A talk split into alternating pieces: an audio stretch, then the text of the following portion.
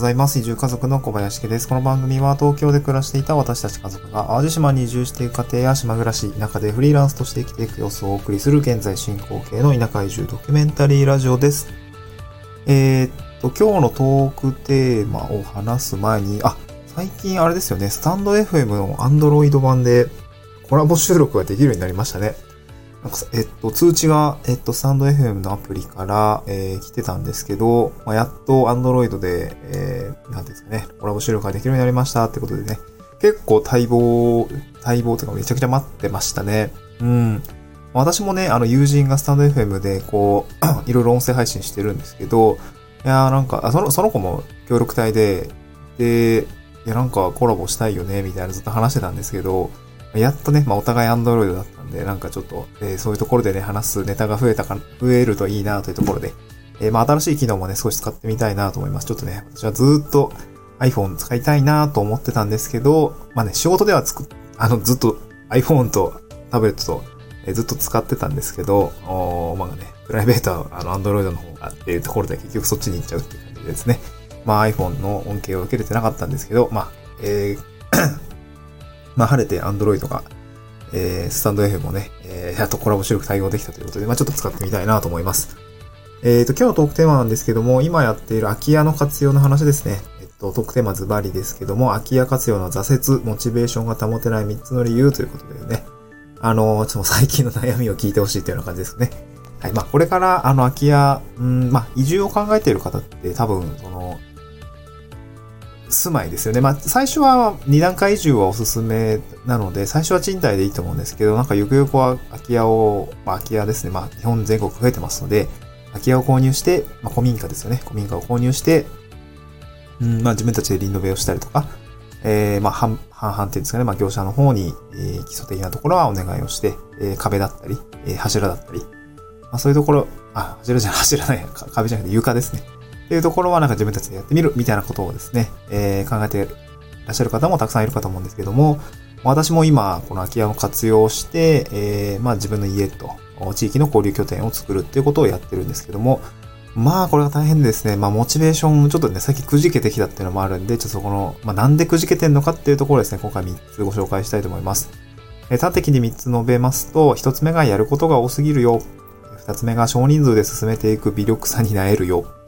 3つ目が進め方がわからないよのこの3点になります。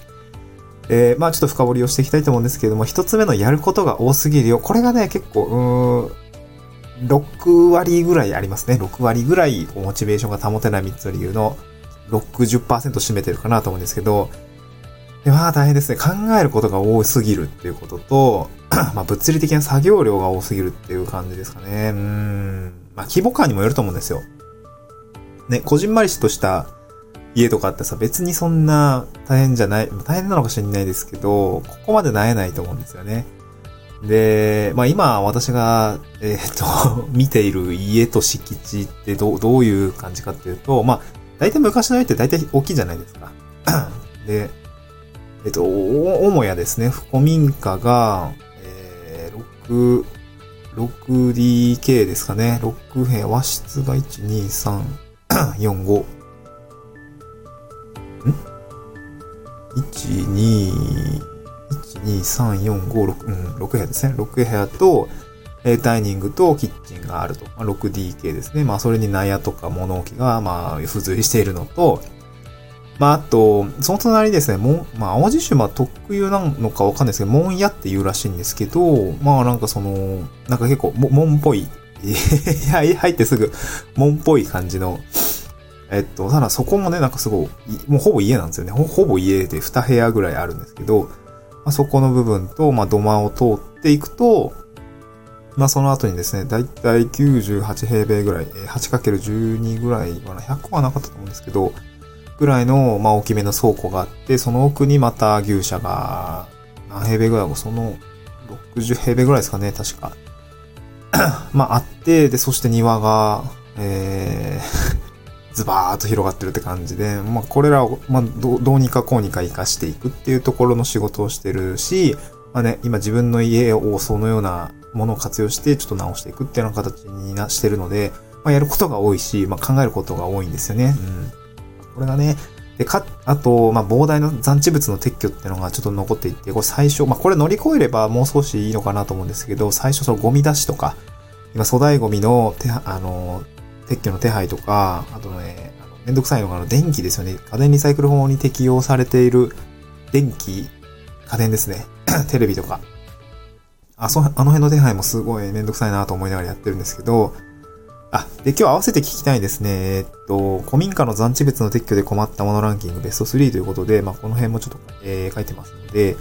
えー、ぜひ合わせて聞いていただければなと思うんですけど、まあ、とにかくですね、捨てるものは多いし、運び出さないといけないものも多くて、超大変だったんですよね。まあ、そこはね、やっぱ一人でこう、目の前にその光景が広がっているものを見てしまうと、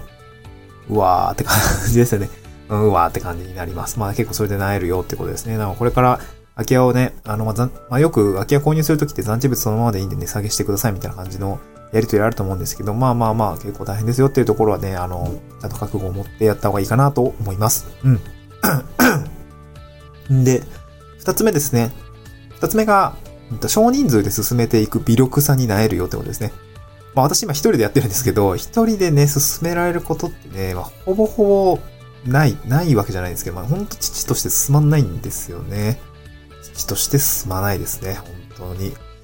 うん。これがね、なかなかしんどいんですよね。こう、結構ポンポンポンポン進捗が出ると、あ、なんかこれ終わったなとか、あ、こっちも終わったなとかね、結構気持ちいいんですけど、一人でやるとね、まあなかなか厳しいですね。でね、ちょっとこれはいいも悪いもあるんですけど、私あの、大人数で一回やってもらったんですよね、その、あの、うちの地域、あの、今担当してる地域とですね、あの、協力をしてくれている大学生に来てもらって、何人だ、総勢12名ぐらいですかね。来てくれて、一気に運び出してもらったらもうめちゃくちゃ進んだんですよね。もうびっくりするぐらい進んで、うわ、これマジどうしようぐらいの荷物量だったものがもう一気に吐けたんですよね。で、それで、マンパワーの、なんすかね、甘い蜜の味を知ってしまったというか、その後ね、うわ、なんか、一人でやるの、きつー、みたいな、なんか反動でなっちゃったんですよね。うん、まあ、最近だからもう本当に友達と、あの、もうギブアンドテイクじゃないんですけど、これ、一二人でやろう？みたいな 感じの 組み合わせでやっていくんですよね。う、あの、この、この時間さ、あの、うちの荷物運び出してさ、あこの後の時間さ、あの、そ、そっちのあの農作業一緒にやるよみたいな感じで、まあ、ギブアンドテイクでね、こうやっていった方が、あの、二人で進むと、まあ、いくらか進むんですよね。で、あと楽しいし、喋りながらだしね。あとなんかこう、お互いこう、やる気が少しアップするって感じなんで、ここはね、やっぱ一人でやるより二人でやる、二人でやるより四人でやるとかね、そやっぱ人数多くなる方がね、やっぱ進むし、やる気も出るんで、これはですね、あの、根本的なこのモチベーションが保てる3つの理由の、えっ、ー、と、対策になるかなと思いますね。うん。まあ、大人数でやるってことですね。これは一人でやるときついです。で、えー、っと、三つ目が、まあ、これ進め方がわからないっていうところですね。まあ、往々にして建物はですね、やっぱりその古民家っていうところだと、まあ、結構すごいなんか、継ぎはぎの増築、増改築、魔改築みたいになっちゃってて、まあ、今私の家もそうなんですけど、魔改築になっていて、いや、なんでこれここに鉄筋入ってんのとか、いや、なんでこれここに柱あんのとか、この壁どうなってんねんとか、もやたら屋根低いなとか、もよくわかんない状態になってるんですよね。で、やっぱり、まあね、耐震構造的にもそうですし、えー、まあ、リノベーションをする上でも補強の部分どう入れたらいいのかっていうところは、やっぱり専門家にね、えー、お願いをしないといけないと思います。で、私も今、えー、工務店さんと設計事務所さんに入っていただいて、えー、耐震の構造とか、まあ、ゾーニングですよね。その、この、ここのエリアはこういう使い方が良さそうでしょうかね、とか。うんと、この動線は、とか、そういう話を、まあ、いろいろご相談させていただいてや、やれてますので、なんて言うんでしょう。これ一人だったらマジで進めらんないなと思うんですよね。どうし、どっから手つけたらいいねんって感じになると思います。なので、まあ、やっぱり専門家の方を入れ、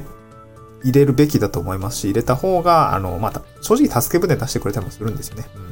ん。そういうところがいいかなと思います。ただ、その、やっぱ進め方がわからないので、まあ私もその、